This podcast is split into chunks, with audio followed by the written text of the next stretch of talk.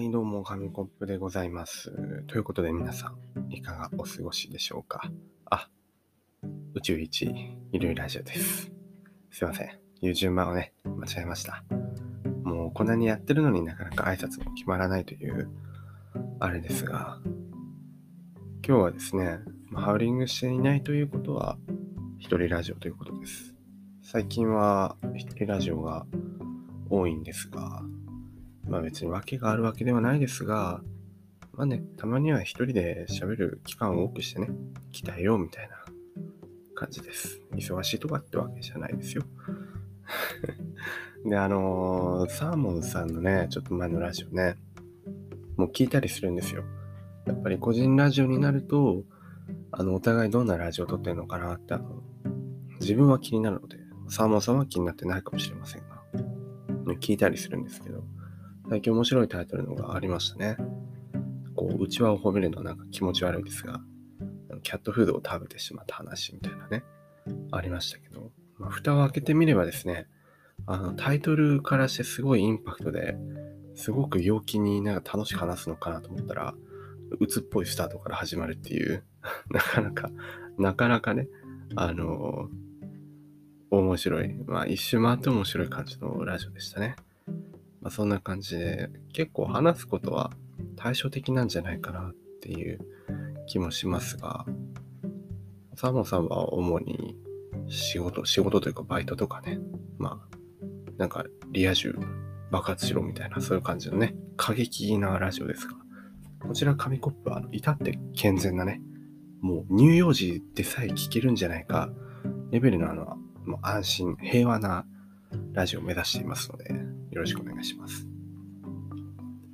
そんな乳幼児ね、といえばまあ赤ちゃん。赤ちゃんといえば、まだまだ自立できない。自立できないといえば、まあね、私、紙コップもなかなか難しいところがある現状です。というのもですね、うん、コミュニケーションが苦手。コミュニケーション苦手なんですよ。いろんな場でのコミュニケーションを取らなきゃいけないところはあると思うんですけど、特にですね、こう面と向かって1対1とか、まあ、グループももちろん嫌ですけど、こう面と向かって1対1はもう緊張しちゃいますよね。これ最近あったんですけど、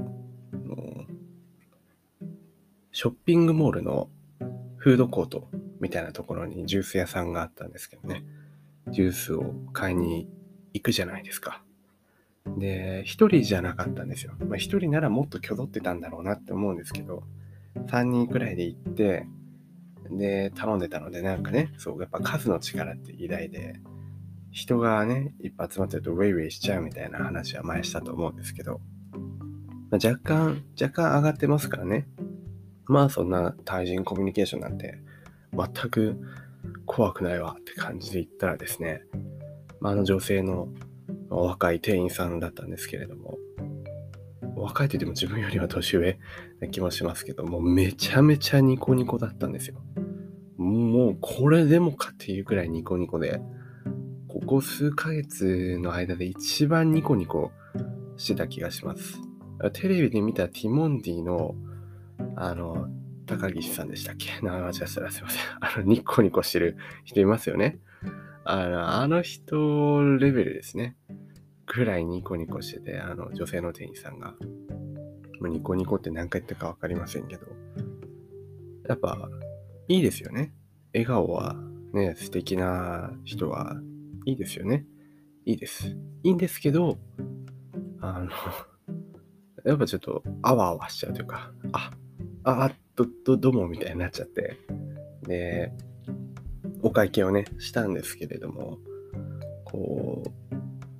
う、6円、なんか6円くらいだったんですかね、端数が出て、払おうかと思ったんですけど、あ、ないかなと思って、あ、いいですって言ったんですけど、その後やっぱあったんで、やっぱ払おうかなみたいな、あ、やっぱ払いますみたいな感じで、ああ、はい、はいって感じでね、あの、その時までずっとニコニコ、もう永遠とニコニコしてたんでちょっと怖くなったんですけど、とても素敵な笑顔でした。ね、反面こっちはですね、マスクの下で、あの顔が引きつってですね、気持ち悪い笑い方をしてた気がします。そこは、なんとかくぐり抜けて、まあ、次受け取る場所に行ったんですけど、女性2人があの店員さんだったんですよね。で、もう1人の方がこう来て、あ、はい、どうぞって言って言われたんで、多分あちらははっきり喋ってたんですよ。喋ってたんですけど、こっちが聞き取れなくて、あ、すいません、みたいな。最近めちゃくちゃ多いんですけどね。あ、すいません、もう一回お願いします、みたいな。で、あの、あ、なんかどうぞ、みたいな。あ、もう一回お願いしますじゃないですね。こうなんか紙を見せてって言われた気がしたんですよ。で、さっき受け取ったレシートを出そうとしたら、あ、あ、いらいらないです、いらないですって言って、こうね、ジュースをそっと、さらに前にね、押されて、あ、はい、すいませんって言って、こう、たたたたと、あの、フードコートにね、戻っていったんですが、難しいです。もう本当に、あの、挙取りますね。人と対面すると挙取ります。なんでだろう な、なんでだろういつからこんなに人が苦手になったんだろうっていうレベルで挙取ってしまうんですけど、特にですね、若い人、若い人というか同世代くらいと年下の、まあ、女性、男性もですね、両方きついですね。あの、おじさんとかもきついです。なんかこう、プレッシャーを感じるんですよ。で、じゃあ誰がいいのかって言ったら、やっぱおばちゃんですよね。あの、おばちゃんの安定感たるやっても最近すごい実感したんですけど、大体パートのね、主婦のおばさんとか結構いますけど、見すぎてるせいか、慣れてるせいか、もう、すごい落ち着くんですよね。おばちゃんとの1対1の対話の時だけ、あ、はい、お願いします。あ、はい、大丈夫です。はい、はい、みたいな感じで、あの、落ち着いて対応できるんですよ。それがね、いざ別の人になって、あ、あ、あ、あ、はい、はい、あ、なんか、あ、お願いします、みたいな、キョドキョドしてしまってね、大変だなと、大変だなというか、やっぱおばちゃんすごいんですよ。ただ、ただね、あの、おばちゃんもね、なんかいろいろ言うじゃないですか。裏ではすごいと。サーモンさんの話とかも